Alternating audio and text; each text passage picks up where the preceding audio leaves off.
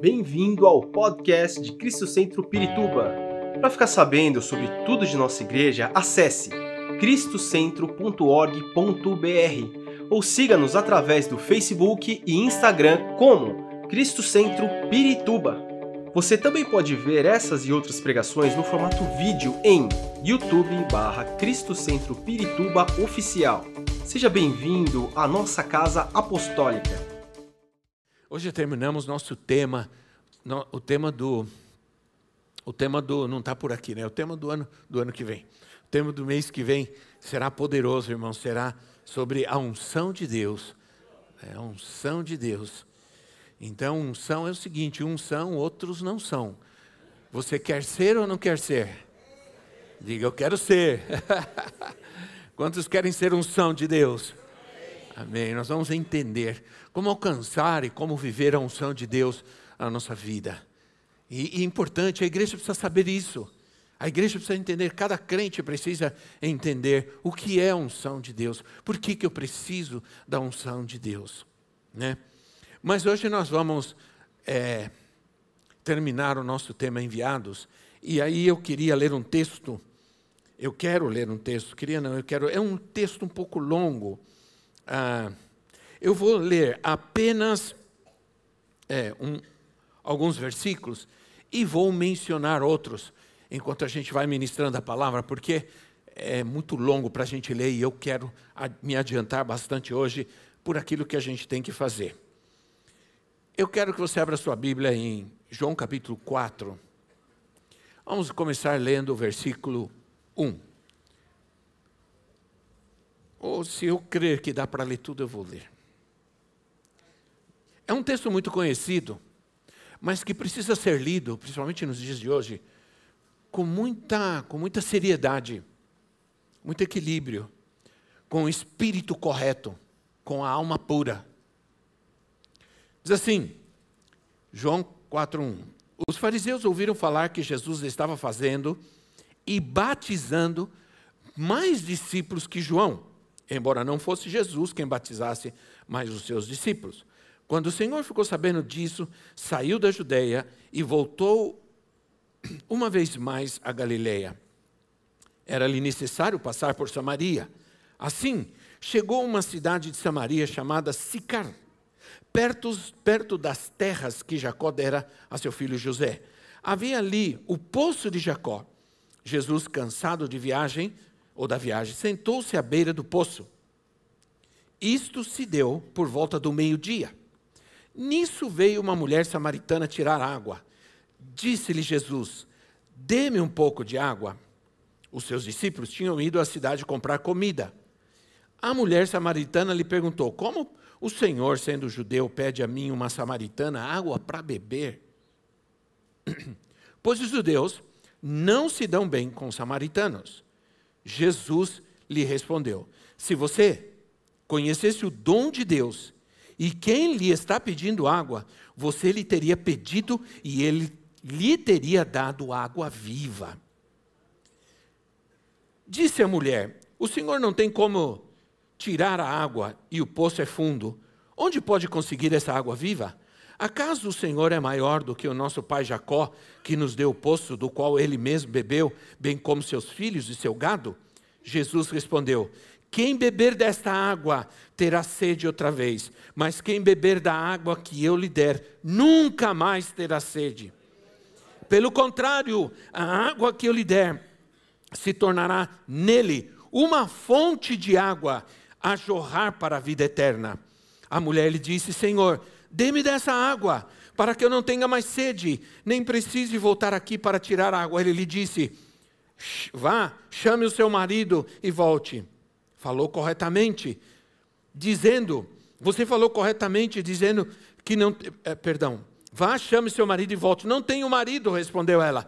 Disse-lhe Jesus, você falou corretamente, dizendo que não tem marido. O fato é que você já teve cinco, e o homem que agora você vive não é seu marido.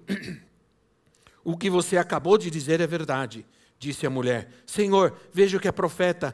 Nossos antepassados adoraram neste monte, mas vocês, judeus, é, dizem que Jerusalém é o lugar onde se deve adorar. Jesus declarou: Creia em mim, mulher, está próxima a hora em que vocês não adorarão o Pai, nem neste monte, nem em Jerusalém. Vocês, samaritanos, adoram o que não conhecem. Nós adoramos o que conhecemos, pois a salvação vem dos judeus. No, no entanto, está chegando a hora, e, e de fato já chegou, em que os verdadeiros adoradores adorarão o Pai em espírito e em verdade.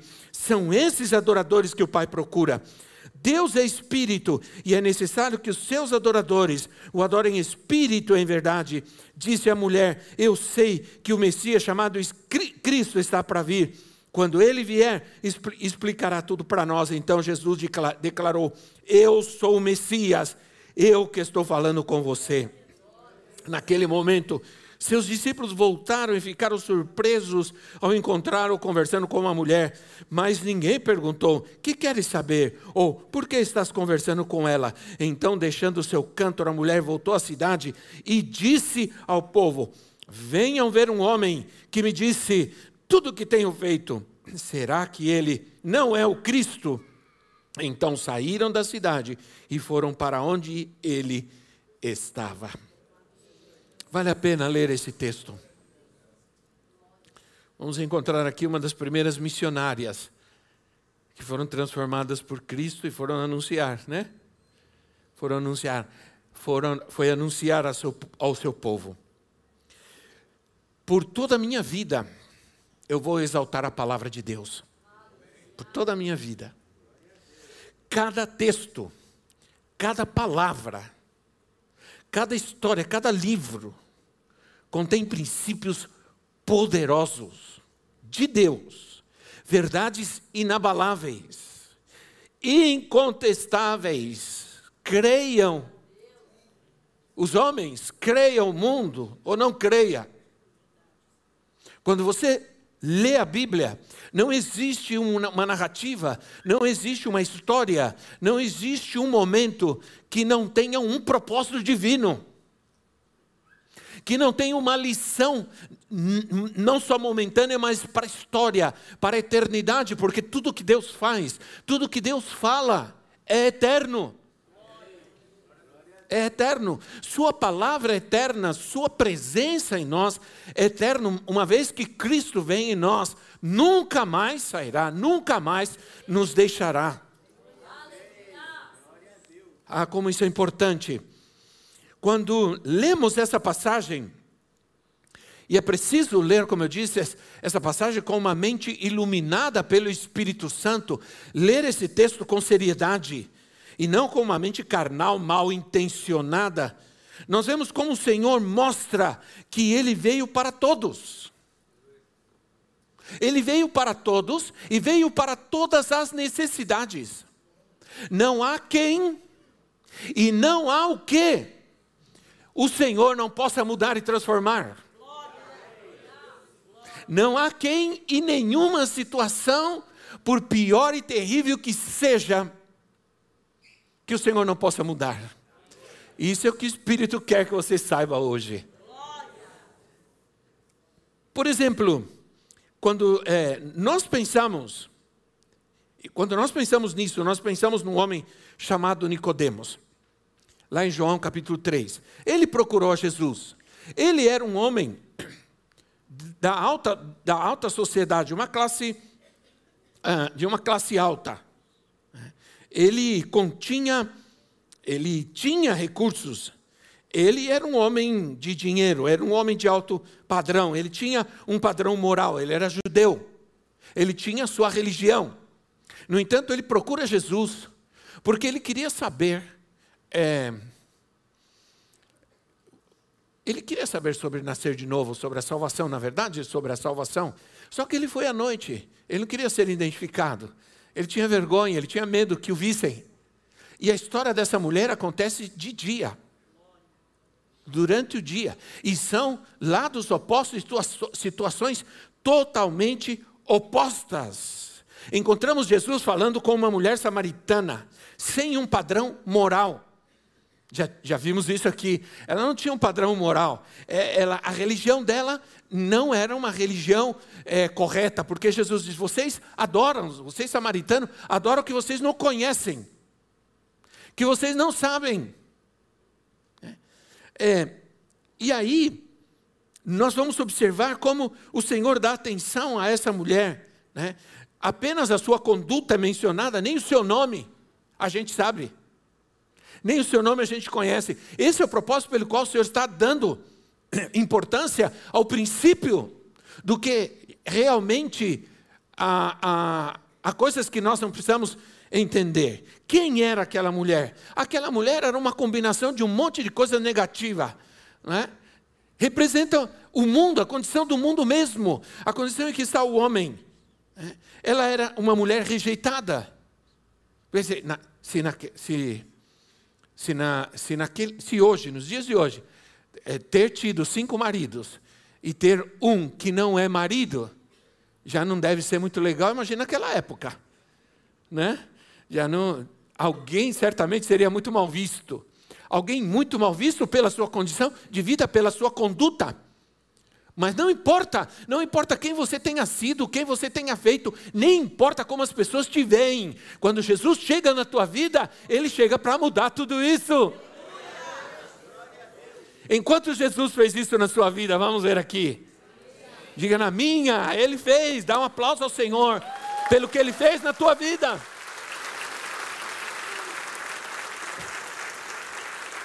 Há, há histórias lindas de vida até se chegar a Cristo.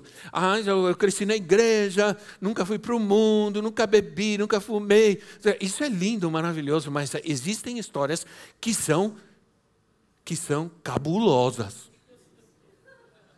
São terríveis. Nem novela ganha delas.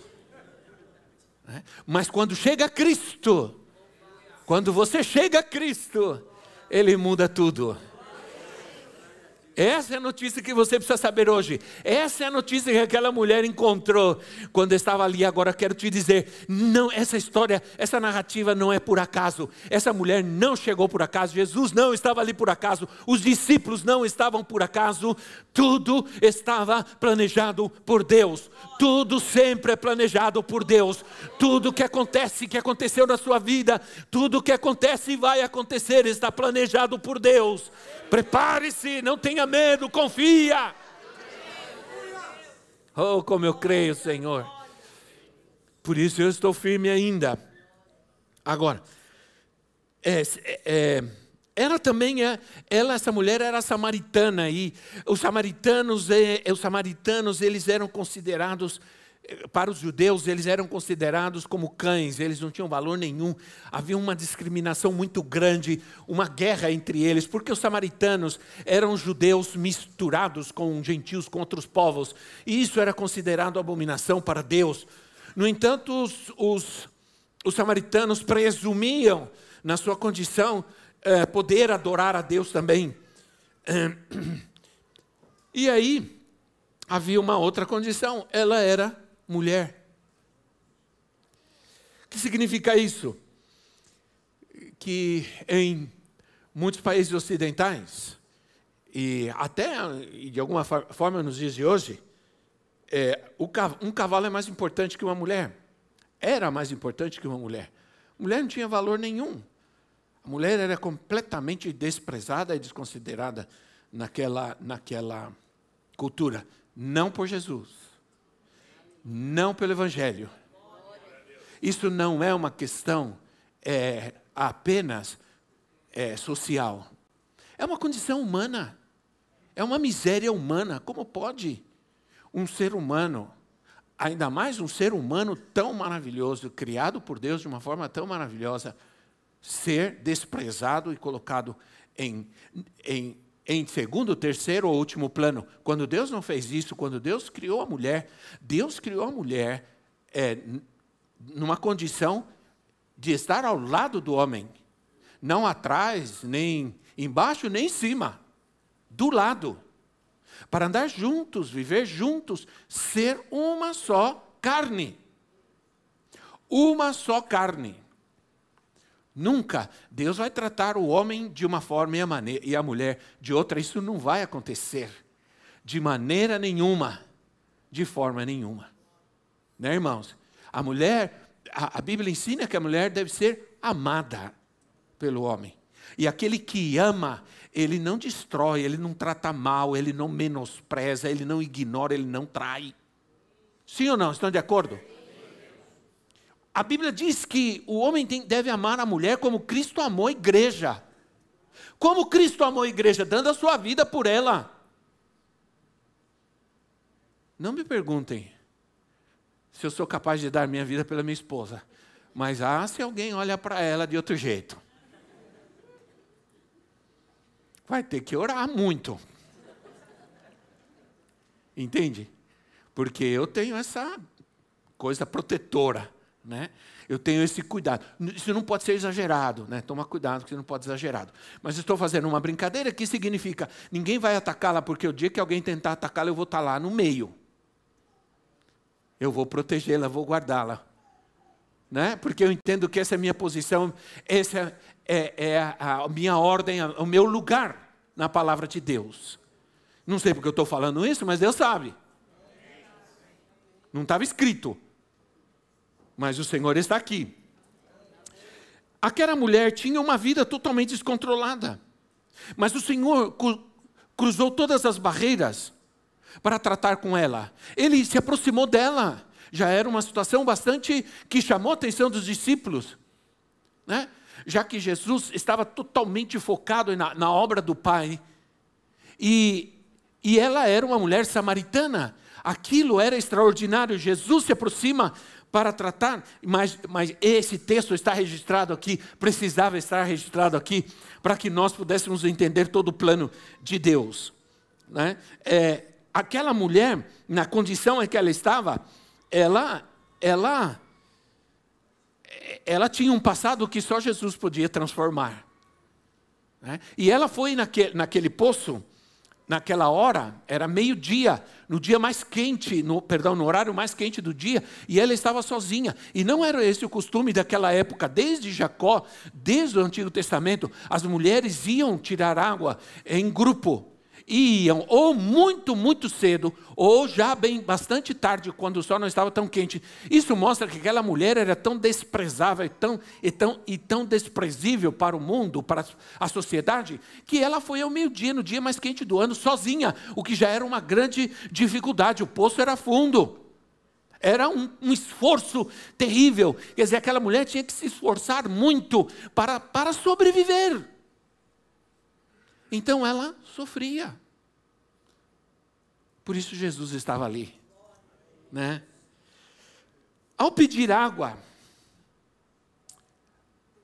ao pedir água, a única coisa que queria Jesus, e esse é, é, é, uma, é um princípio que eu vejo na Bíblia, quando Deus me pede algo, Ele só me pede algo porque Ele quer me abençoar. Jesus pediu água para aquela mulher. Mas o que ele realmente queria era uma oportunidade para oferecer a ela a água verdadeira, a água da vida, a água viva. Se você, o Senhor diz para ela: se você conhecesse, em primeiro lugar, o dom de Deus, e depois quem te está pedindo, quem te está pedindo, dê-me de beber, tudo pode mudar na sua vida agora. Tudo vai mudar na sua vida agora. O dom de Deus, dom de Deus é dádiva, é presente. No caso, presente da graça, presente de graça, não há condicional. Foi com muito esforço, foi com muito sofrimento e dor que a salvação chegou até nós, mas tudo que nós precisamos é crer. Graças a Deus. Se muitos homens, sem precisar fazer nenhum esforço, têm grande dificuldade de entregar sua vida a Jesus, imagina é, se nós tivéssemos que fazer alguma coisa para garantir a nossa salvação. A única coisa que você precisa para garantir a sua salvação é crer em Jesus, estar disposto, estar disposto a receber o que Ele quer te dar. E a maior bênção que Deus quer te dar, ou já te deu, e que ninguém pode dar, é a sua salvação.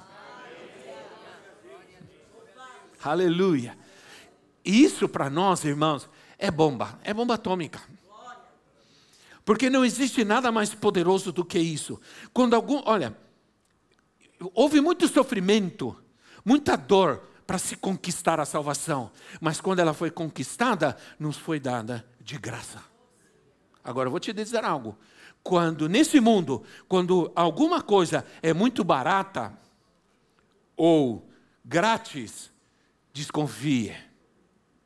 Outro dia, alguém veio para mim: Olha como está barato isso daqui. Está muito barato. Desconfia.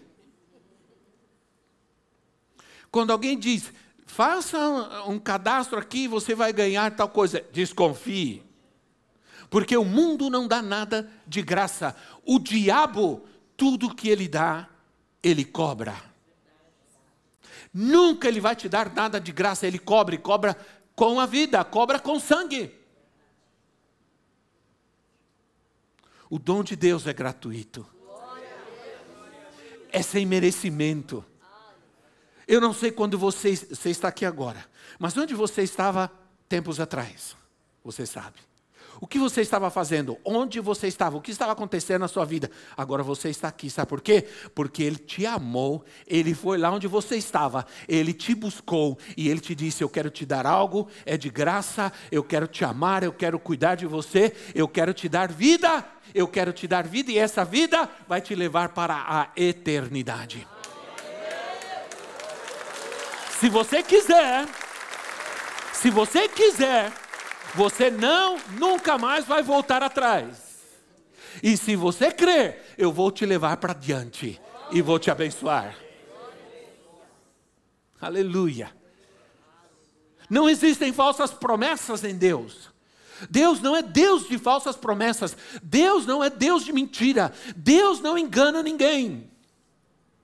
Deus é verdadeiro, o homem é mentiroso, mas Deus é verdadeiro, o mundo é mentiroso, mas Deus é verdadeiro. Então o que você precisa fazer? Você precisa invocar o nome do Senhor. Por isso que eu gosto de um povo barulhento, porque porque Romanos 10, 13 diz assim: todo aquele que invocar o nome do Senhor será salvo. Sabe como que é invocar? Invocar é assim, Senhor! Chamar é uma coisa, ah, fulano, vem cá, Jonas, vem aqui e tal.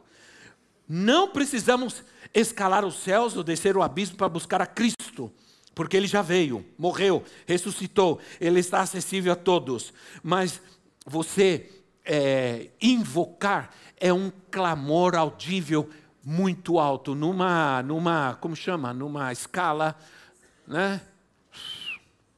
Alta, quando a notinha, né? Vai lá em cima na escala é chamar ao Senhor. Às vezes você deve orar. Né?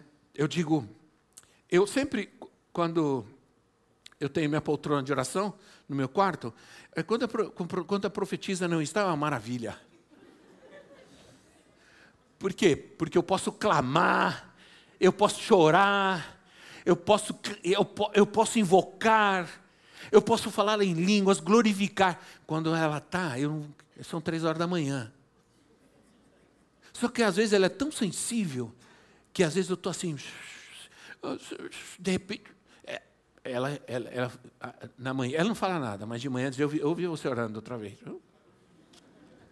Tem um ouvido terrível. Esse ouvido musical, né? É, é, olha, escuta tudo, irmão, não é possível.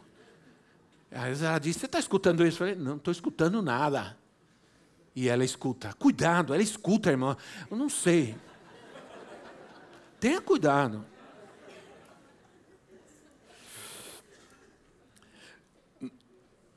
Olha, nós lemos Romanos 10, 13, no versículo 8, Paulo troca Cristo pela palavra, ele diz que Cristo é a palavra que está perto de nós, perto do nosso coração.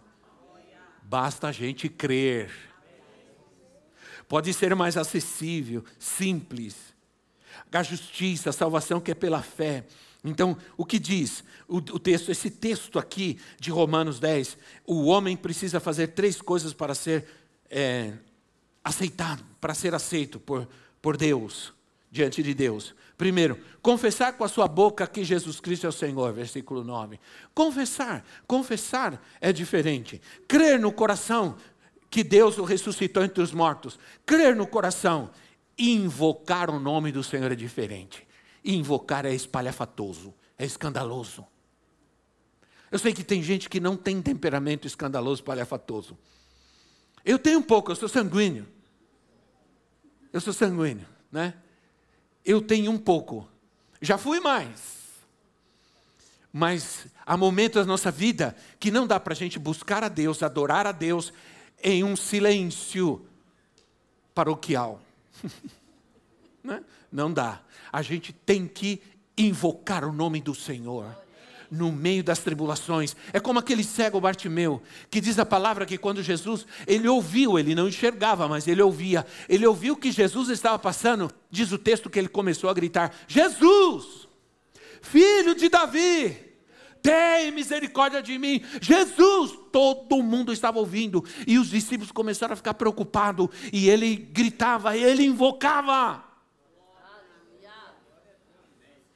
Até o momento que os discípulos disseram: Senhor, dá um jeito aí, porque senão o Senhor não vai parar de gritar, não. Né? A promessa de Deus é inconfundível. Todo aquele que crê nunca será confundido, nunca se perderá outra vez. Você precisa saber que o que Cristo está fazendo na sua vida, não é para você voltar a fazer outra vez. Porque Ele tem coisas novas. Eu faço novas todas as coisas Cada dia que você levantar na sua vida, Deus tem algo novo para você. As coisas velhas, as coisas velhas passaram, diga passaram. Diga com fé, passaram. Diga diabo, passaram. Isso. Não volte mais com essas coisas na minha vida, porque elas já passaram. Há algo novo. Invocar o nome do Senhor significa chamar pelo seu nome, chamar em alta voz. Orar em silêncio é uma coisa, invocar é outra. Por que, que eu invoco? Para que, que eu invoco? Eu invoco a água viva. Essa salvação, vida eterna, que envolve o Espírito Santo. A água viva, ela envolve o Espírito Santo. Ele é o agente da nossa salvação. Quando a gente vai ao mundo, quando nós somos enviados ao mundo, nós não podemos ir sem o Espírito Santo. Nós temos o Espírito Santo, nós precisamos do Espírito Santo.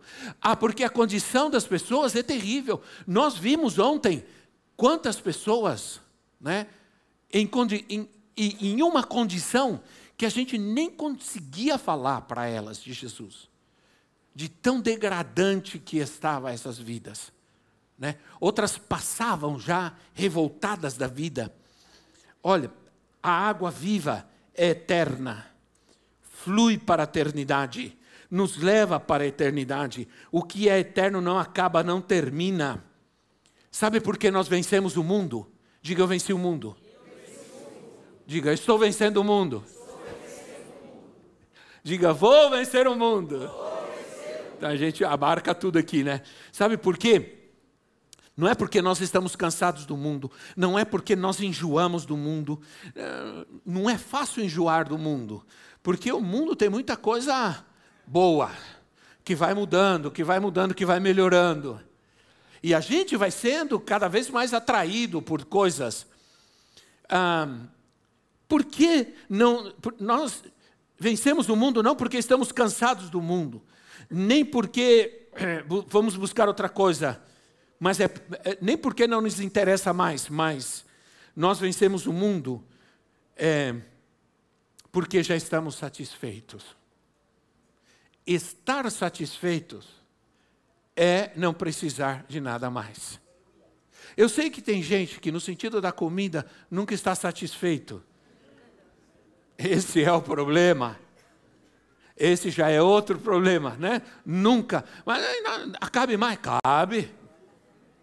Mas aí já não é um problema estomacal, é um problema dos olhos, né? Porque tem gente que quer comer tudo que vê. E só termina de comer quando não há, não há mais o que ver. Cuidado, nós vencemos o mundo porque ele não nos oferece algo que precisamos mais. Já estamos satisfeitos. Hein? Quantos estão satisfeitos em Cristo? Quantos estão satisfeitos no Senhor? Agora, eu preciso caminhar aqui, e é bom que me ajudem no teclado, porque eu quero falar algo sobre adoração. Eu não posso descrever, eu gostaria de fazer uma, uma, uma pregação descritiva aqui, é, mas não dá, porque o nosso tempo não ajuda. Mas o que acaba levando essa narrativa, acaba levando para a adoração. Diga comigo adoração. adoração. Acaba levando para a adoração. Por quê? Seguiu nessa direção. O assunto caminha nesse sentido, por quê? Porque só há missão. Só há missão onde há adoração. Somente um adorador ele, ele é enviado. Ele vai não porque ele é capaz, porque ele pode, porque ele é melhor, não, ele vai porque ele é adorador. Sabe qual é a maior, a mais profunda preocupação de um adorador? Vou te dizer qual que é. Não é vir para a igreja cantar.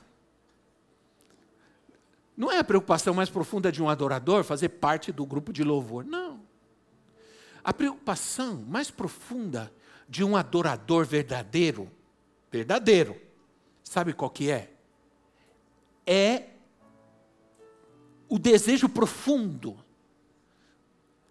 Ele sente um peso, uma responsabilidade quase impossível de controlar, de levar a outros a adorar o Deus que ele adora.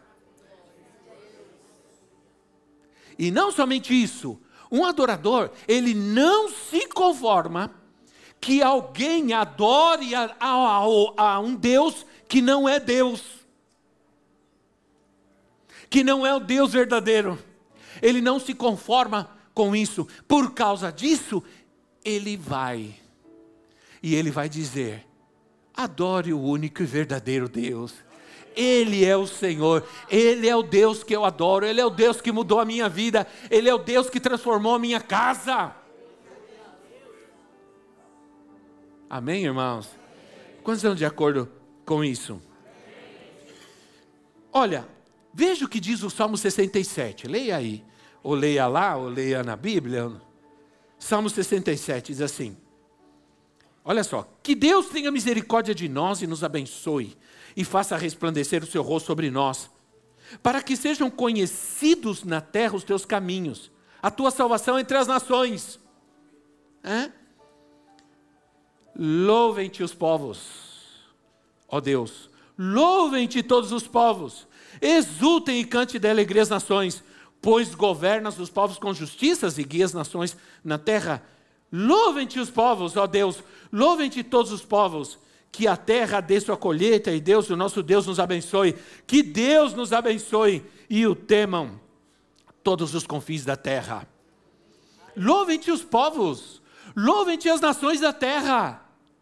Exaltem os homens, as nações, as pessoas que ainda não te conheçam, aprendam a louvar o único e verdadeiro Deus. Hoje nós estamos de gente inconformada na igreja. Você tem que estar inconformado. E isso não significa sair brigando com todo mundo, xingando todo mundo e quebrando tudo. Não. Não é, não é chegar. E eu já vivi isso, irmãos. chegar numa casa e está cheio de ídolos. E você começa a praguejar e quer quebrar tudo. Não, quebra tudo isso. Nunca faça isso. Não é assim. Não é você, é o Espírito Santo. Quem faz a obra na vida de João Pessoa é o Espírito Santo. Deixa que o Espírito Santo mostre para aquela pessoa que seus deuses, que seus deuses tem boca, mas não fala. Tem ouvido, mas não ouve. Tem mãos, mas não faz nada. Tem perna, mas não anda. E um dia alguém disse: Não, mas está ali, mas nós não adoramos. Mas a Bíblia diz que idolatria é um pecado que Deus abomina, e a idolatria não é só para quem adora, se curva, acende vela. A idolatria está em quem fabrica e quem mantém imagens, seja de quem for. Tudo aquilo que me desvia, que tira a minha atenção do único verdadeiro Deus. Tudo aquilo que diz para mim que outra pessoa pode me dar aquilo que só Deus pode me dar, outra pessoa pode dar também, isso é idolatria, é pecado.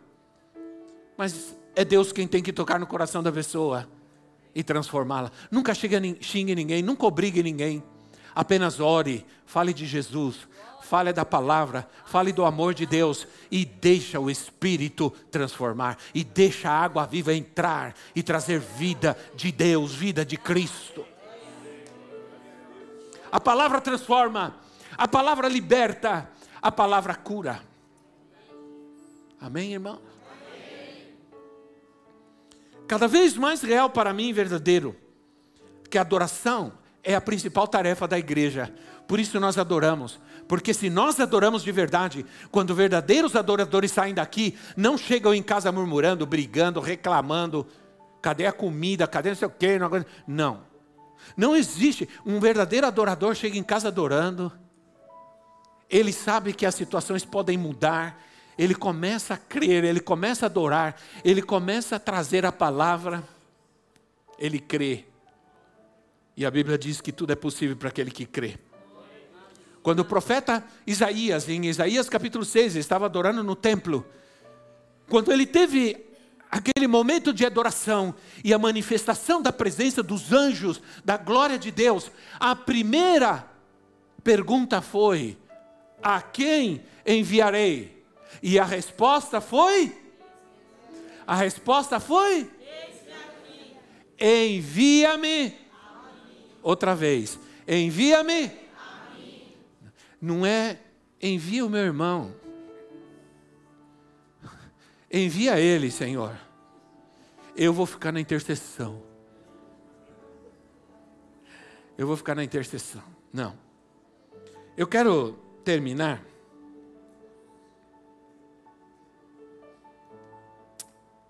fazendo a menção de uma leitura que eu fiz de, do John, John Piper. Ele escreveu um, um, um artigo com o seguinte título: A missão existe porque não. A missão existe porque não existe adoração. Ou a missão não existe porque não existe adoração. Missões existem porque há muitos lugares e vidas nesse mundo que adoram a Deus. Porque senão não existiria. Como existe muitos lugares nesse mundo que, adora, que se adora a Deus verdadeiramente, existe missões. Porque os que vão são adoradores. Você sabe?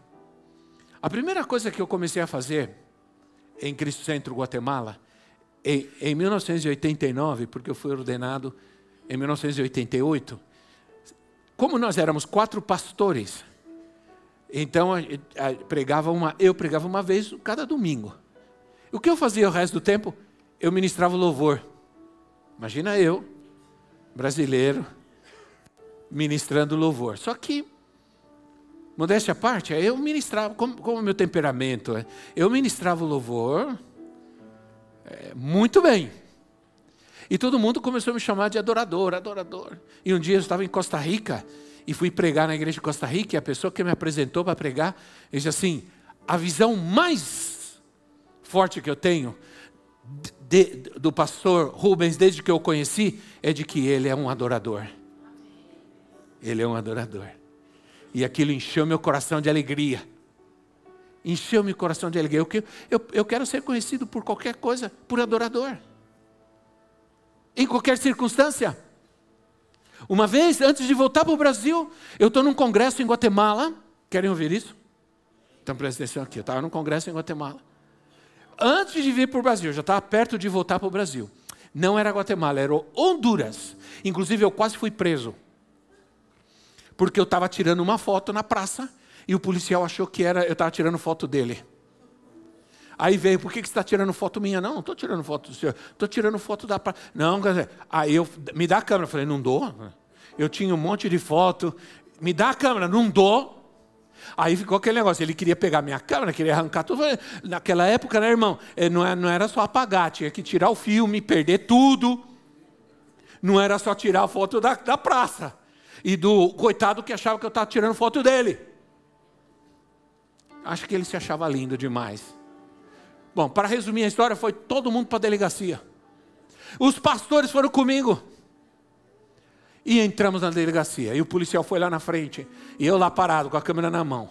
Aí vem o tenente, o delegado, sei ó, oh, o senhor vai ter que entregar a câmera. Eu falei, não, eu quero explicar para o senhor, olha, eu vim do Brasil, eu sou isso, eu sou aquilo, eu fiz isso, fiz aquilo. Eu tirei foto de tudo. Eu estava tirando foto da praça, não do policial.